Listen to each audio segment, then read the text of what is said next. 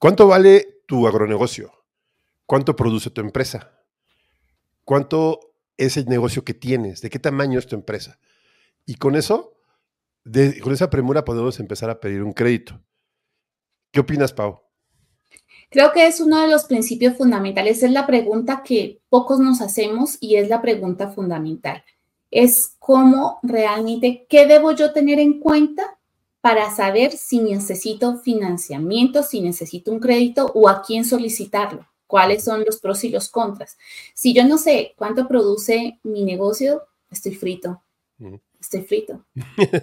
No, y no, sabes, no tienes que venderle, puedes tener el mejor producto del mundo y no vendérselo. Pues que ese tipo de preguntas vamos a ver en el episodio de hoy con Eduardo Arreola. Él es, un experto de la empresa SIAC, que la verdad nos pareció muy interesante la charla. Ya, como dice Raider, ya la tuvimos, pero este, creo que eh, yo aprendí mucho y creo que una de las discusiones más fuertes fue esta. ¿Qué es el financiamiento? ¿Y quiénes nos prestan dinero? ¿Y para qué nos prestan dinero? ¿Y cuándo debemos de pedir dinero? ¿Y cómo empezar a, tener una empresa exitosa, porque el financiamiento también es sinónimo de éxito. Sí, es una consecuencia del éxito. No debería ser una causa, debería ser una consecuencia. Y qué difícil es entender eso, Pau. Bueno, vamos al episodio y suena a divertir. Vamos para allá. Sí. Esto es Agronauta, el podcast donde exploramos este universo llamado agricultura.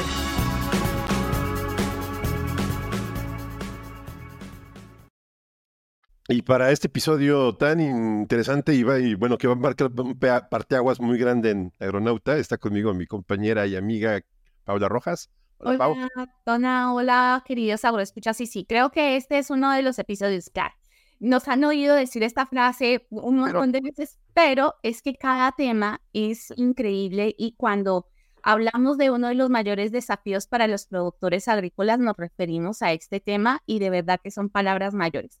Así que creo que sí es un excelente tema. Sí, de la pata que todos cogíamos los agricultores y productores y todo. Pero yo creo que, si te, voy a ser sincero, Pau, a mí, y siempre he dicho que eh, he tenido pláticas importantes y pláticas que te cambian la forma de pensar. Y tuve la oportunidad de platicar con Eduardo Herrera. Hola, Eduardo, ¿cómo estás? Buenas Hola, ¿qué tal? Buenas tardes a ambos, Paola, Donativo, ¿qué tal? Un gusto saludarlos. Sí, claro. Estar acá, Eduardo. Para dar un poco de preámbulo, bueno, yo conocí a Eduardo porque, bueno, el tema de la caravana y de fila de innovación, eh, eh, no se había incluido a SIAC y ya me dijo, oye, ¿sabes qué falta, falta SIAC? Me dijo Hugo Rangel, le mandamos un saludo a Hugo, y platicando con Eduardo la importancia que tiene lo que ha hecho Eduardo. Eduardo, pues eh, lo conocí, platiqué con él y después de esa plática me cambió mucho el futuro de pensar en, en crédito. Y le pedí que pues viniera con nosotros a compartirnos este tema. Eduardo uh, Arreola Rubarcaba es un ingeniero agrónomo de Tepic, Nayarit, México, este, y es egresado de la Universidad, bueno, de Nayarit, de la Autónoma de Nayarit. Tiene, trabajó 15 años en Banamex, este, el Banco Nacional de México, en el crédito agropecuario, o sea, dando crédito, analizando crédito, analizando proyectos y todo esto. Y después empezó con un proyecto que ya lleva 23 años, que es muy importante, SIAC Software. SIAC es un software que desarrolla para manejo de cartera atiende intermediarios financieros. Los intermediarios financieros, lo escuchas, como ya lo vimos en otros episodios, son los que bajan los dineros de los bancos para que da FIRA o que da el banco de otro tipo de bancos para prestárselos al, agricultor. Proyectos, perdón, tiene más de 600 proyectos implementados este, en México y en Guatemala y esperemos que próximamente en otros países. Eduardo, pues un placer tenerte con nosotros. Un placer que nos expliques, eh, ahora que les compartas a, a los escuchas todo este tema. Y pues bienvenido, Agronauta. Muchas gracias, el gusto es mío. Con todo gusto vamos aquí a estar un ratito platicando con ustedes. Sí, claro. gracias. Sí, y yo creo que aquí el, tema que yo le pedí a Eduardo que, que, nos enseñara un poquito es el tema de financiar el futuro del campo, opciones y obstáculos de los agronegocios en México. Es un tema muy grande, yo sé que, que hay mucho que platicar y sobre todo de que, pues si hablamos que menos del 5% de los productores de México tienen un crédito, pues esto se convierte en un tema bien impresionante muy importante. Y yo creo que como para abrir el tema y, este, y preguntarle a Eduardo, que ya que tiene muchos años, que tenga mucho de qué comentarnos, ¿cuáles son los mayores desafíos que tienen, eh, desafíos financieros que tienen los productores agrícolas en México? Muchas gracias. Bueno, vamos a empezar con este tema de los desafíos. Es bien interesante, fíjense. Yo, yo Lo que voy a contestar y lo que voy a platicar es en, base al, conocimiento, la experiencia que tengo de estos años. Puede o no este, ser la, la, verdad absoluta, ¿no? Pero con todo gusto voy a ir platicando sobre los temas este, que me están preguntando. Entonces, ¿cuáles son los principales desafíos en, la parte financiera de los agronegocios? Veo principalmente dos. Eh, uno es la cultura financiera que eh, nos hace mucha falta en el campo.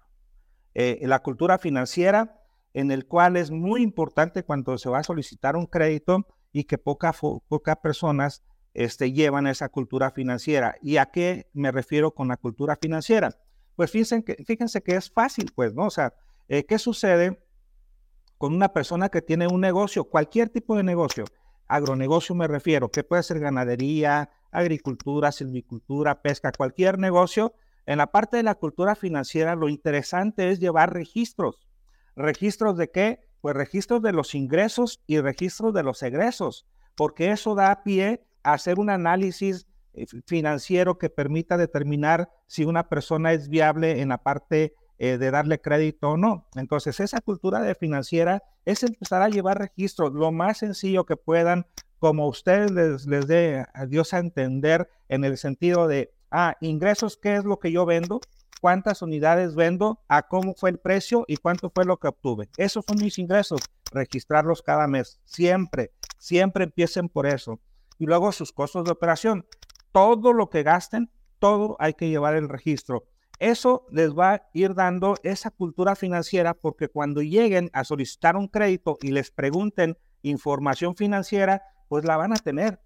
No les toca a ustedes quizá hacer el análisis financiero, pero sí entregar la información financiera, ¿no? Y bueno, entonces trabajaríamos en esa parte que es la cultura financiera, pero el otro tema también es el acceso al financiamiento. Y ya hay algunas cosas que más adelantito vamos a platicar, pero el acceso a financiamiento es, es un dolor de cabeza para muchas este, empresas de agronegocios, ¿no? Eh, tú lo acabas de comentar hace ratito, es el 5% de las personas que se dedican al sector de los agronegocios que tienen un financiamiento y se puede dar por muchos motivos, pero el principal motivo por el cual se da es la falta de, de, información y al ratito vamos a analizar, a denunciar esa información, ¿no? Entonces, bueno, esas dos cosas, este tema del acceso al financiamiento es un reto muy importante y la cultura financiera, que es otro reto muy importante. Les quiero platicar así rápidamente. Eh, aquí en México existen fondos o, bancos o instituciones financieras que han este, aportado mucha tecnología al campo, eh, apoyos para la tecnología. Eh, pero lo que yo he observado durante muchos años es que eh, en la parte financiera no hay casi ese tipo de apoyos y, y, y, el tema financiero también es técnico, es algo técnico, pero, pero, pero en ese conocimiento no ha habido esos apoyos necesarios para que la gente vaya permeando ese conocimiento financiero a las personas. Sí hay labranza conservación, sí hay este riego por goteo, hay microaspersión, hay muchas cosas tecnológicas que está bien, yo digo que es para incrementar la productividad, pero a la parte financiera creo que se ha descuidado mucho. Sí, yo creo que aquí también el tema bien, bien interesante de saber eh, eh, que para los bancos también significa que es un sector particular, ¿no? Es peculiar, o sea, y, lo que mismo hablamos, ¿no? Porque financiar el campo es complejo eh, para una institución bancaria, ¿no? Pero también es una cadena productiva que es muy recurrente. ¿Cómo, cómo, cómo es este ¿Cómo es particular el sector? ¿Qué es lo que tiene que ver una institución financiera y no financiera que se va a encontrar en agricultura?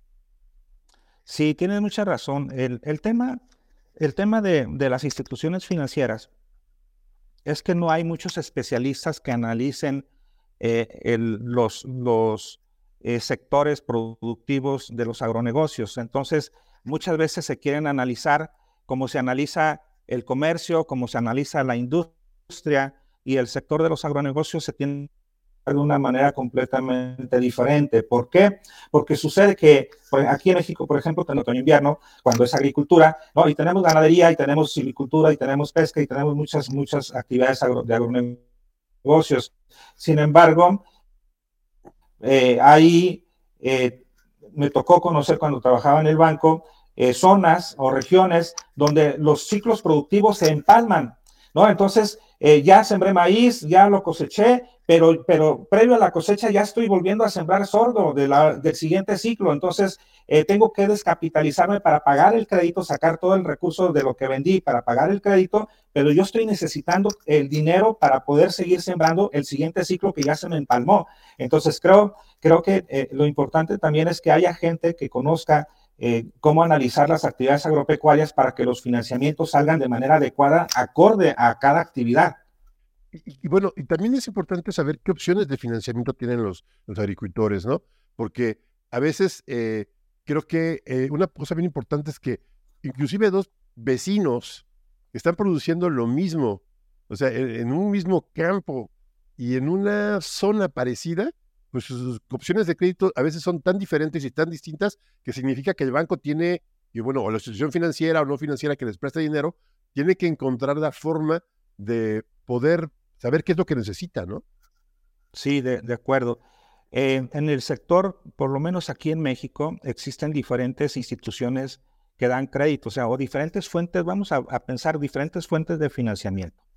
Por un lado, es el, la banca oficial, que es la banca de desarrollo, en la cual eh, tenemos Nacional Financiera, que no apoya el campo, apoya agroindustrias, pero el campo no, este, actividades primarias no. Tenemos FIRA, que sí apoya la agricultura, pero a través de intermediarios financieros o la banca comercial. Y teníamos una institución que era la Financiera Nacional de Desarrollo, que funcionaba como banca de segundo piso, es decir, prestaba a las financieras, intermediarios financieros no bancarios, pero también funcionaba como banco de primer piso. Y eso se, está, eso se terminó en este año, lamentablemente. Eh, y tenemos intermediarios financieros no bancarios.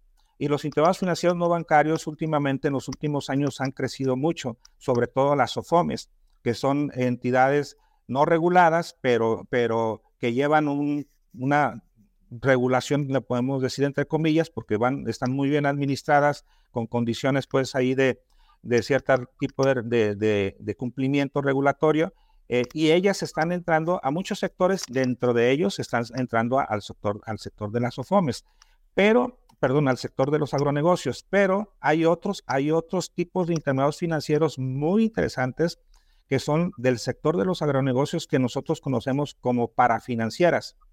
Y las parafinancieras son tipos de entidades que dan crédito, que pueden ser SOFOMES, pueden ser, sociedades de producción rural, pueden ser uniones de crédito, pueden ser sociedades anónimas, cualquier figura jurídica, pero la parafinanciera tiene ciertos objetivos muy interesantes.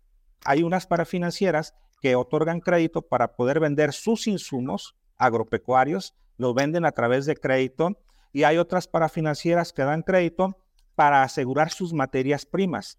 Entonces, ese tipo de parafinancieras también están fuertes.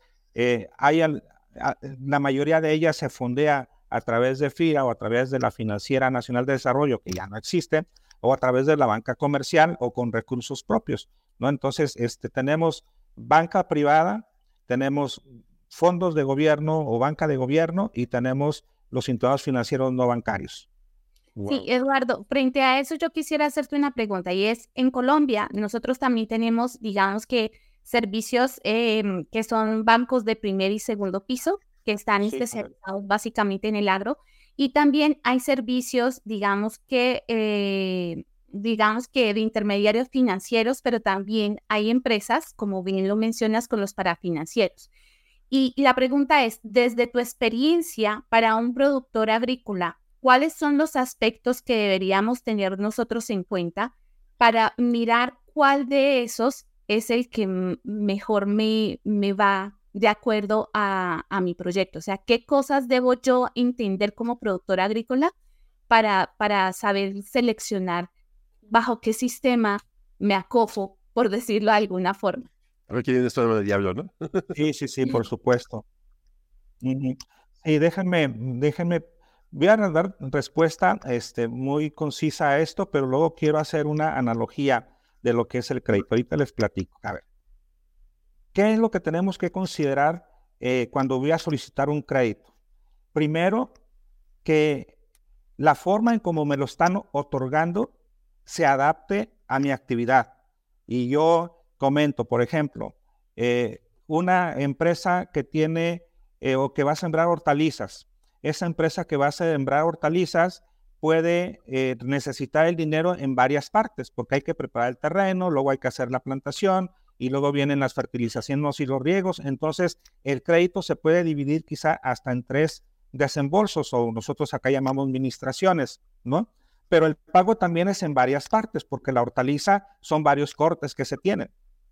Entonces, el crédito tiene que estar adaptado a la forma en cómo siembro y cómo llevo mi, producción y luego a la forma en cómo cosecho tanto en los desembolsos como en los pagos. Eso es lo más importante que se tiene que hacer, porque de nada te sirve que tengas tú un crédito eh, barato con una tasa de interés barata, pero el esquema de pagos no sea adecuado a tu actividad, porque a lo mejor empiezas a pagar intereses al siguiente mes de que te prestan el dinero, pero esos intereses de dónde los prestas y lo que están necesitando es flujo para estar invirtiendo, porque la cosecha es hasta el final.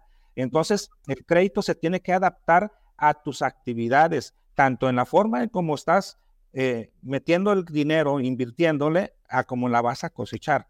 Entonces, eso es muy importante. La tasa de interés creo que es secundaria. O sea, es importante, pero es secundaria. Es más que se adapte el crédito a tu actividad, a que la tasa sea del 15, que sea del 17 o que sea del 12. Creo que, creo que se le gana mucho con que el, el crédito se adapte a las condiciones de la actividad que se lleva en los agronegocios. Y a veces creo que también las instituciones financieras te ven como un número. Y te ven, pueden llegar a ver al productor, no ven, no entienden esta cadena productiva. Es complicado que una cadena productiva, bueno, que, una institución financiera se adapte al, al, productor o ya llevan experiencia en el tema. Sí es complicado, pero, pero sí es incomplicado, pero no es imposible. Pero los productores tienen que ayudarle a los bancos o a las instituciones financieras a entender su negocio. Y aquí quiero, quiero platicarles, bueno, quiero hacer una analogía de cómo los productores o, los, o, cómo eh, los, eh, las empresas que tienen un agronegocio pueden presentar su información. Y la analogía es eh, cuando se casa la ahijada o se casa la hija, ¿qué va a suceder? ¿Qué sucede cuando a un productor se le casa la hijada? Y fíjense todo lo que va a suceder. Sucede que el productor sabe que su hija o su ahijada se va a casar dentro de unos meses, en seis meses, en un año, en cuatro meses. ¿Y qué pasa? El productor se empieza a preparar mentalmente y, dice, ah, bueno, a ver, yo tengo que estar en esa boda porque es mi hija o es mi ahijada, ¿no? O sea, tengo que estar en esa boda y no voy a ir presentado como cuando me voy a trabajar el campo. O sea, tengo que mentalizarme de que voy a ir a lo mejor bien vestido. Si puedo usar una corbata, pues uso una corbata. Si puedo usar traje, uso un traje pero hoy diferente, porque la presentación a esa boda tiene que ser diferente. También, cuando se va a casar la hija o la hijada, ¿qué sucede? Yo como padrino o como papá, pues tengo que aportar algo. Entonces también empiezo a ver qué es lo que aportar, a ver qué le gusta o qué le gustaría la música, la comida, ¿no? ¿Qué aporto yo? ¿No? Y luego también, cuando se va a casar la hija, pues hay que este, considerar eh, cómo llegar a, esa, a, esa presentación, a esa, a, esa boda, ¿no? Entonces, ¿qué sucede cuando voy a pedir un banco, cuando voy a pedir un crédito? Tengo que prepararme mentalmente de que voy a pedir un crédito. Tengo que prepararme de que, la, de que tengo que llevar información. Y no, y no es que yo deje de ser Eduardo, o sea, yo sigo siendo Eduardo, pero tengo que presentarme bien, tengo que presentar números, de, como les decía, de ingresos, de egresos. Tengo que ir, tienen que conocer mi negocio, tienen que, este, eh, tengo que invertir también yo, porque en los créditos nunca se presta el 100%, y siempre hay que hacer una aportación. Entonces hay mucha analogía de eso y tengan muy en cuenta cuando, cuando vayan a solicitar un crédito que, que no es porque a uno le guste, le van a pedir a lo mejor información de estados financieros, le van a pedir información de sus ingresos y sus egresos o este, su balance, ¿no? O le van a, le van a pedir este, eh, una relación de sus activos.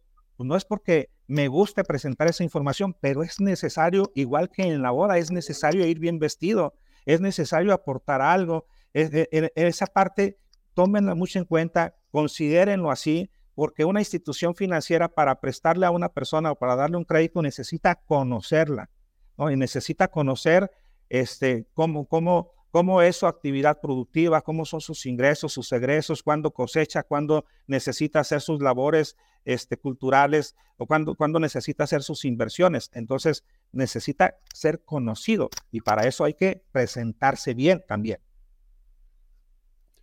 Sí, fíjate que, habitualmente no tenemos en cuenta ese aspecto.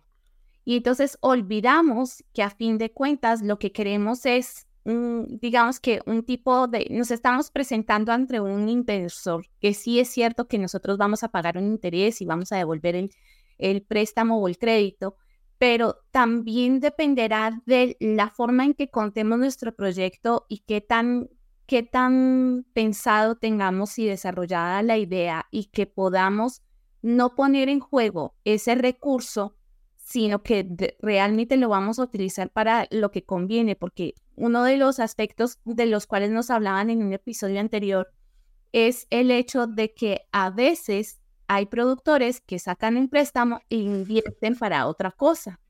Y entonces ahí empiezan los problemas y los ayayáis. Pero digamos que eso es más de comportamiento eh, y de mm, y de conocimiento de qué es lo que debo hacer yo como productor, ¿verdad, Eduardo? Y desde allí entonces, si, si yo me presento bien, el siguiente paso, digamos que cuáles serían esas principales barreras que tiene eh, el, el, productor del sector agroalimentario o agrícola o pecuario para acceder al financiamiento. O sea, ¿cuáles son esas barreras que están allí? Yo creo que en este caso, fíjense que la principal barrera que puede tener un agronegocio es su tamaño.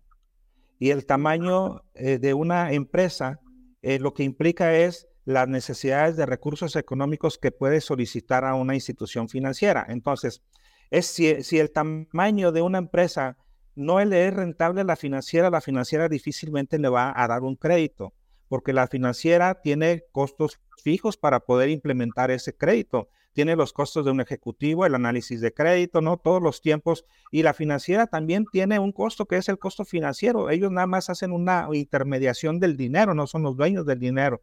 Entonces, para que el proyecto sea rentable para la financiera, pues tiene que ser eh, un, negocio pues que tenga, eh, que tenga cierto nivel también de, de producción para poder ser rentable porque las financieras en este momento yo siento que no están muy preparadas para hacer análisis paramétrico donde dice, ah, es un crédito pequeño, pues para qué me aviento todo un estudio de crédito, hago un paramétrico y ya gasto menos, invierto menos y ya es más rentable un pequeño que uno grande, ¿no?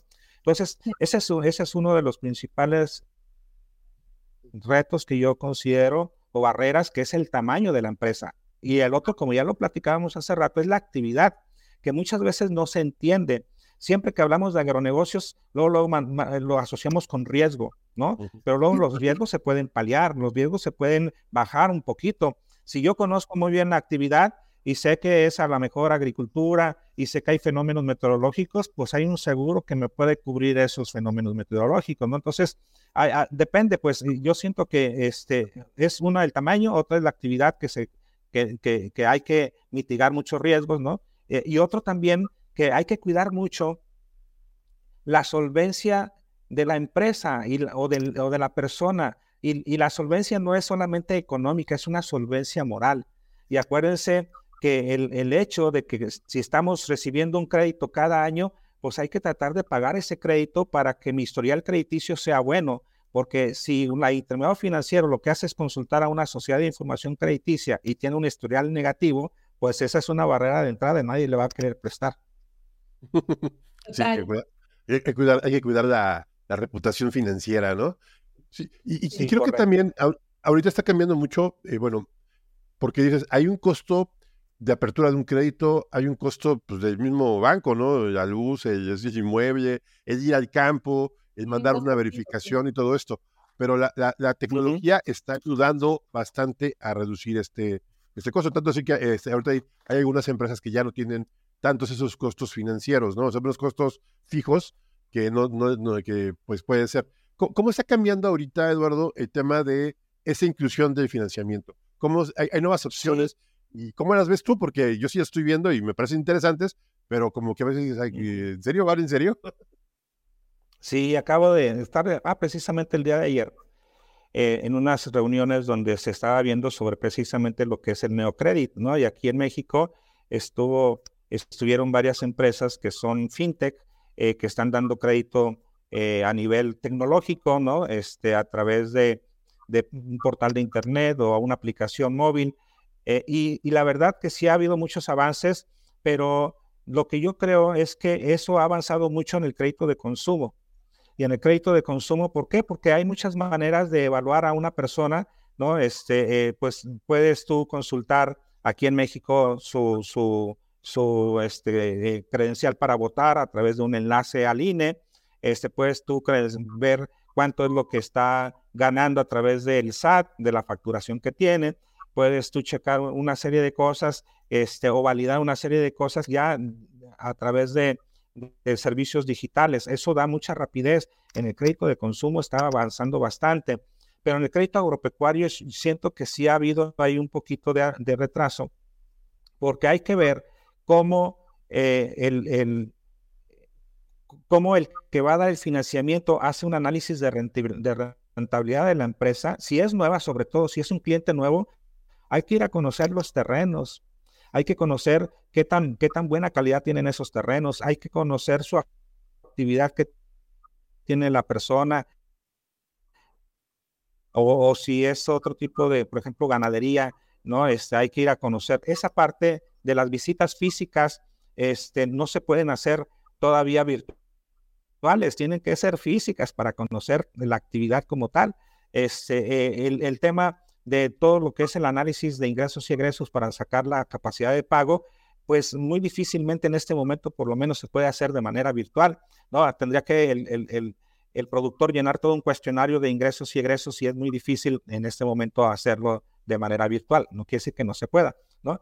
Sí se puede ya generar eh, firmas electrónicas, sí se puede ya generar la solicitud electrónica, se puede consultar el tema del INE, como les decía, pero hay algunas cosas que tanto en actividad de los agronegocios como en las pymes, las pequeñas y medianas empresas que tienen otro tipo de negocios que no son agronegocios, hay, todavía sigue siendo un poco tradicional la forma de analizar los créditos, entonces no se ha podido bajar el costo del otorgamiento del crédito.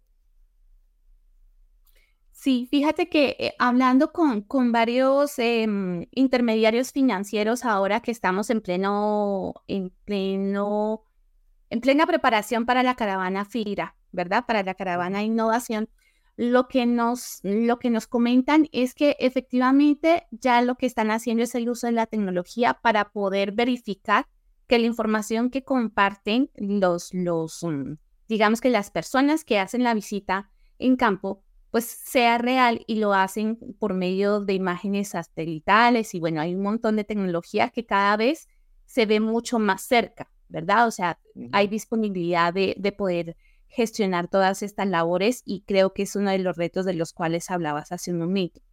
Pero cuando nosotros eh, como productores, eh, creo yo, no sé si estoy en lo cierto, Eduardo, pero por lo menos si se liberan esos, esos retos que están ahí desde el punto de vista tecnológico, porque se está haciendo, y la velocidad es cada vez mayor para poder hacer esos estudios y demás, nosotros como productores agrícolas que no tenemos la información organizada o que no estamos, digamos que, manejando esa información, seguimos siendo el cuello de botella.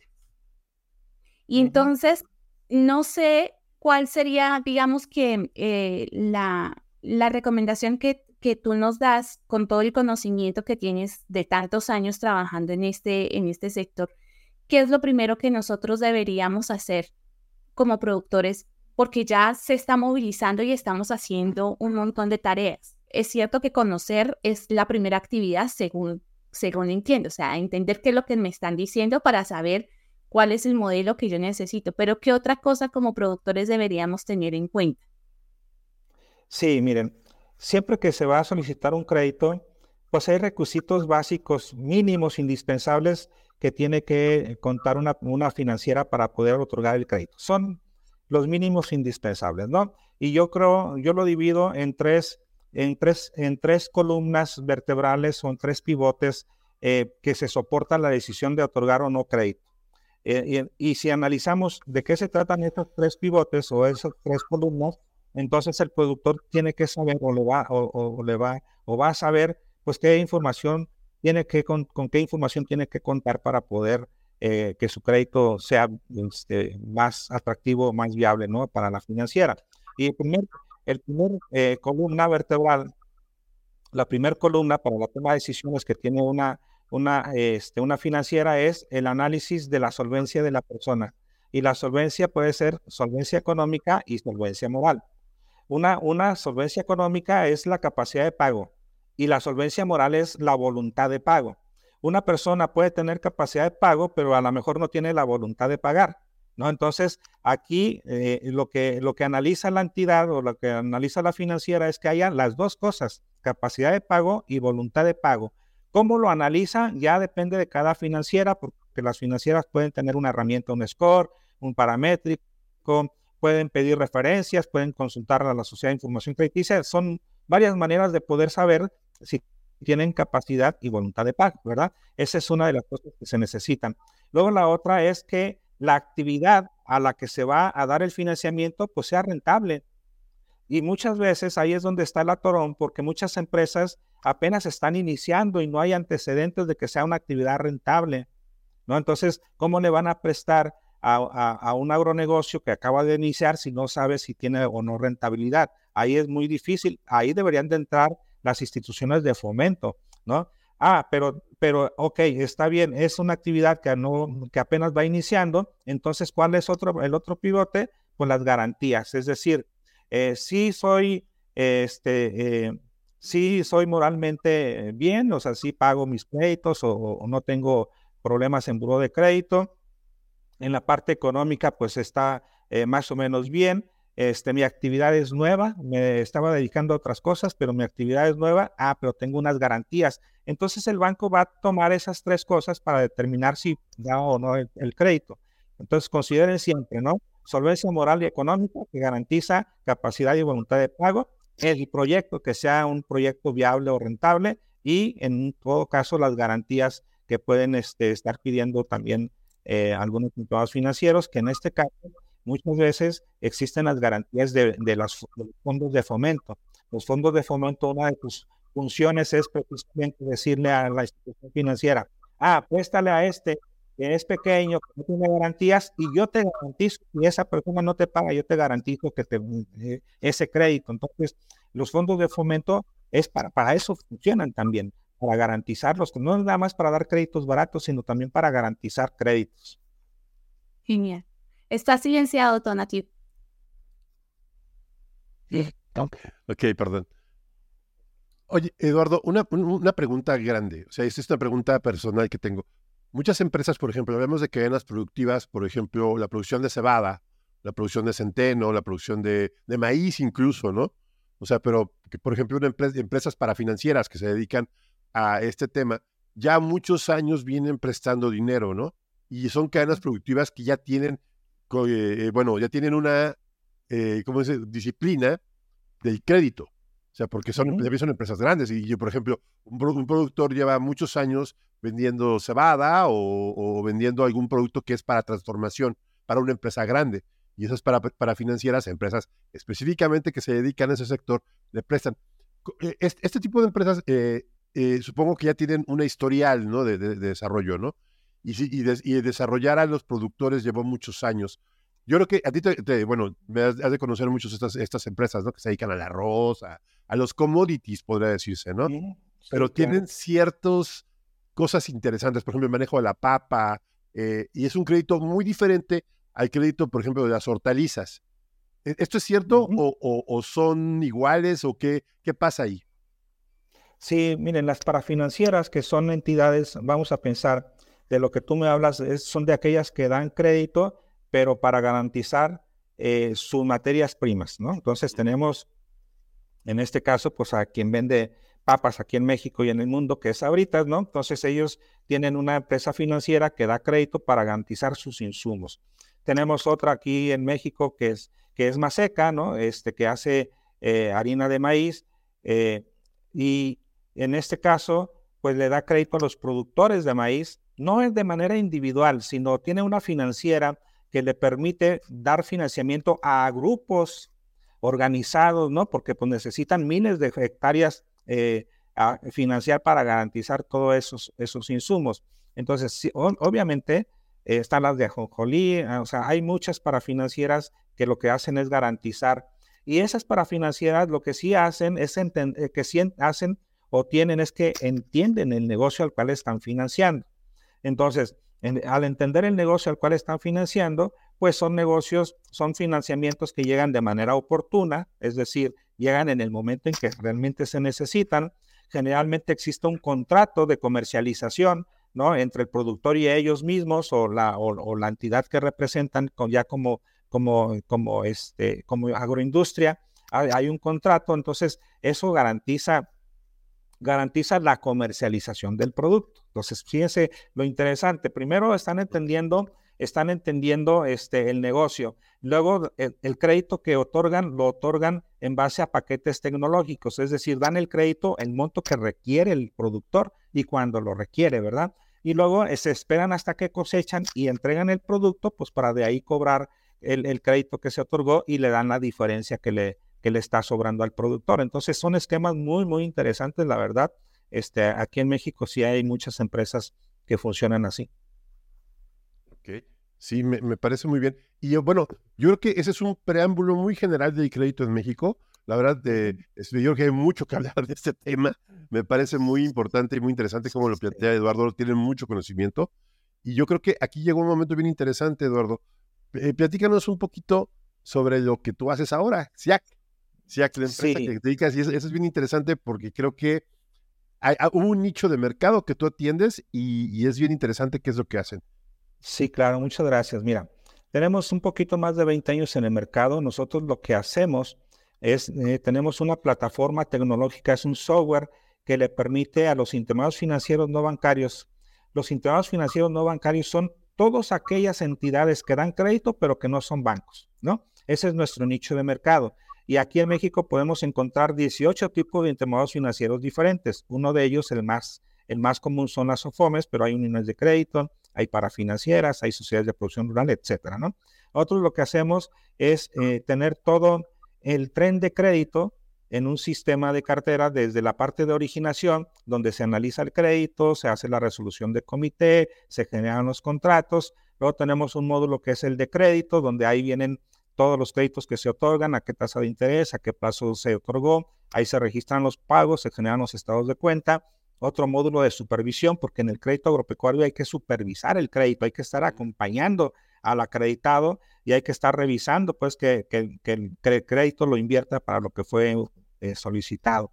Luego tenemos otro módulo que es un módulo de fondeo, porque las financieras, como les decía, se fondean con instituciones crediticias también, entonces tienen que llevar la parte pasiva del crédito y un módulo de, un, de una interfaz contable. Entonces es todo un proceso, es un ciclo, son varios módulos los que tenemos y aquí en México pues tenemos este, más de 300 OFOMES como clientes, más de 600 proyectos implementados y en Guatemala estamos haciendo nuestros pimininos allá con algunas empresas también.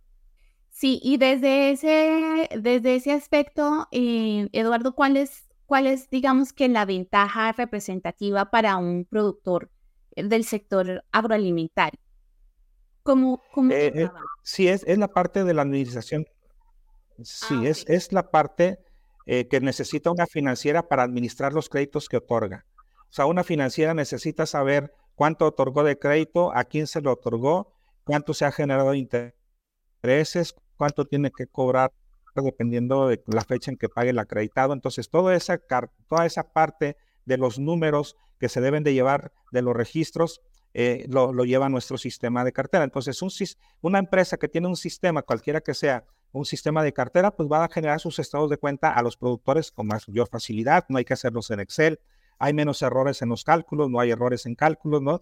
Entonces puede presentar la información oportuna. Muchas financieras, la mayoría de ellas, tiene que contar con o tiene que reportar a entidades regulatorias, por ejemplo, lo de prevención y lavado de dinero, eh, tiene que hacer sus reportes a las entidades de, sociedades de información crediticia y el sistema de cartera les permite hacerlo más eficientemente.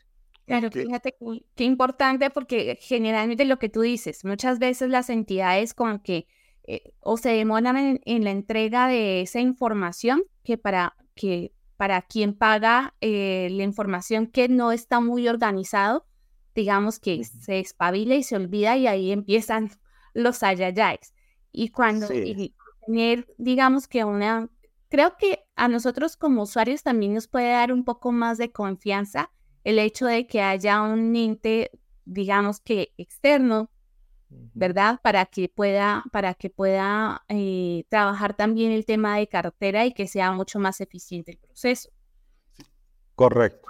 Sí, y a mí me platicó Eduardo que también, por ejemplo, el cubrir con los requerimientos normativos en México para el, para el control de la cartera es muy complicado. Bueno, es complicado, pero un software como este tipo lo, lo facilita bastante, ¿no? Eh, la ley de antilavado, el manejo de, los créditos, eh, la cobranza. Supongo que, que eso ayuda bastante al manejo y ya que es una gran herramienta para las financieras de eh, los intermediarios financieros para tener un control sobre, sobre su cartera, ¿cierto? Correcto. Sí, correcto. Sí, sí, sí. Es, es muy importante porque, digo, no siempre un, un intermedio financiero no siempre tiene la posibilidad de contar con un sistema de cartera, ¿no? O sea, hay que hacer una inversión.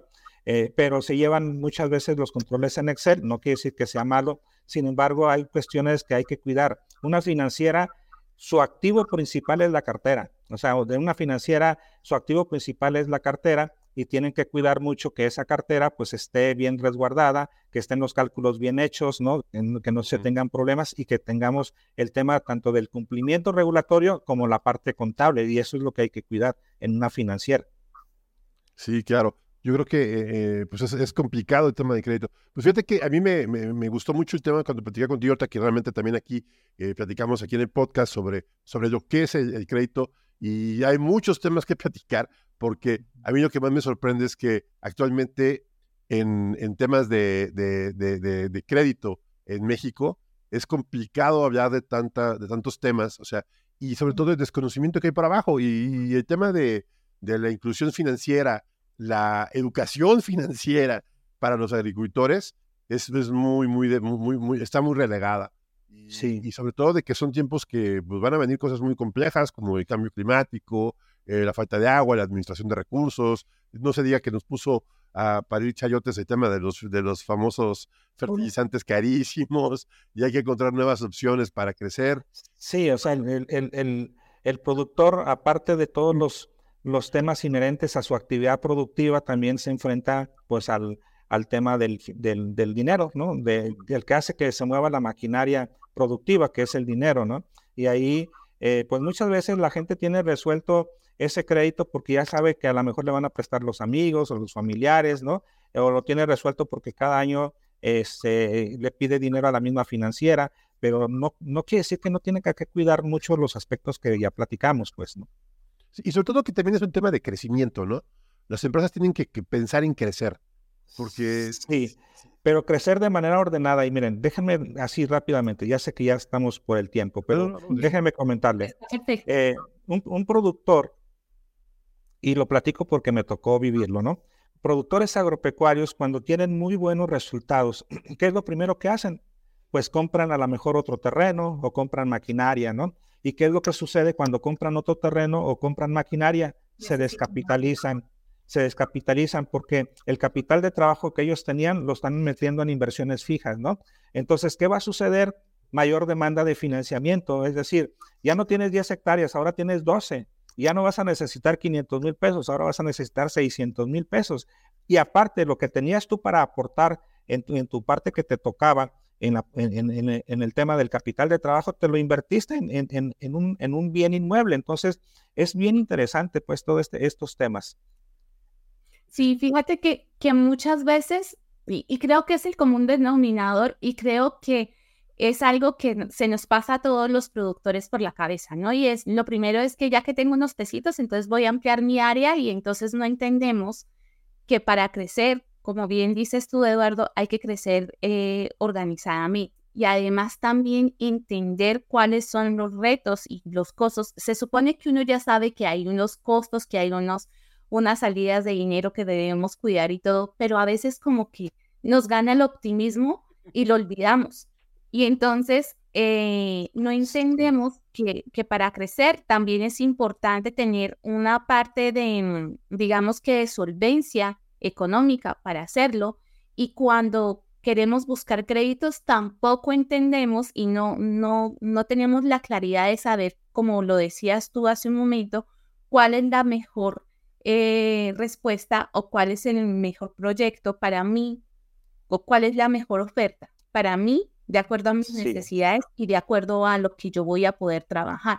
Eh, a lo que vas a invertir. Es cierto, mira, Paola, eh, por ejemplo, puede ser que una empresa, un agronegocio, le haya ido bastante bien y necesita renovar su tractor. O sea, el que compre un tractor no es malo, pero el tema es de que hay financiamientos a largo plazo donde con ese financiamiento a largo plazo no se descapitaliza, puede mantener su capital de trabajo que necesita para estar trabajando, puede obtener un financiamiento a largo plazo para adquirir la maquinaria y lo va pagando eh, este, a cinco años, a tres años, a ocho años, eh, y, tiene esa posibilidad de crecer pero de una manera que no se descapitaliza. El tema es que se descapitalizan y después se están teniendo problemas porque si el banco antes le prestaba 600 mil pesos, pues ese es el historial que tiene en el banco, 600, pero cuando pide 700 ya el banco se la va a pensar. ¿No? Ya se le va a decir, ah, bueno, si siempre te presto 600, porque ahora te presto 700. Ah, es que compré esto, ¿no? Entonces, e, esas son las cosas que hay que, hay que pensar como productor, hay que, hay que pensar muy bien cómo invierte su dinero o cómo pide financiamiento necesario, adecuado a los plazos, de acuerdo a la inversión que va a realizar. Sí, esa parte me, me, voló la cabeza, pero ahorita me está impresionando porque me hiciste pensar muchas cosas. Por ejemplo, el, primer tema es, ¿cuánto vale tu negocio? O sea, ¿cuánto vale? Por ejemplo, si yo produzco, un, tengo algo, no sé, tengo un árbol de mango, y ese árbol de mango me produce cierta cantidad, ¿cuánto vale mi negocio? Pues lo que produce es mango. ¿Cuánto yo necesito? Pues lo que puedo pagar con la producción del mango. Si el siguiente año hago algo para que ese mango produzca más, pues mi negocio vale más, pero no necesito más dinero. Correcto, puede ser. No necesito más dinero. Y es aquí es lo interesante del tema financiero. Ahora bien, compro un, tengo, me creció un segundo árbol de mango, pero requiero más insumos para el otro árbol de mango. Ya tengo dos. Entonces mi negocio vale más, pero requiero más recursos. Entonces, y es, es, un juego muy interesante que a veces no entendemos porque es, es, educación financiera, ¿no?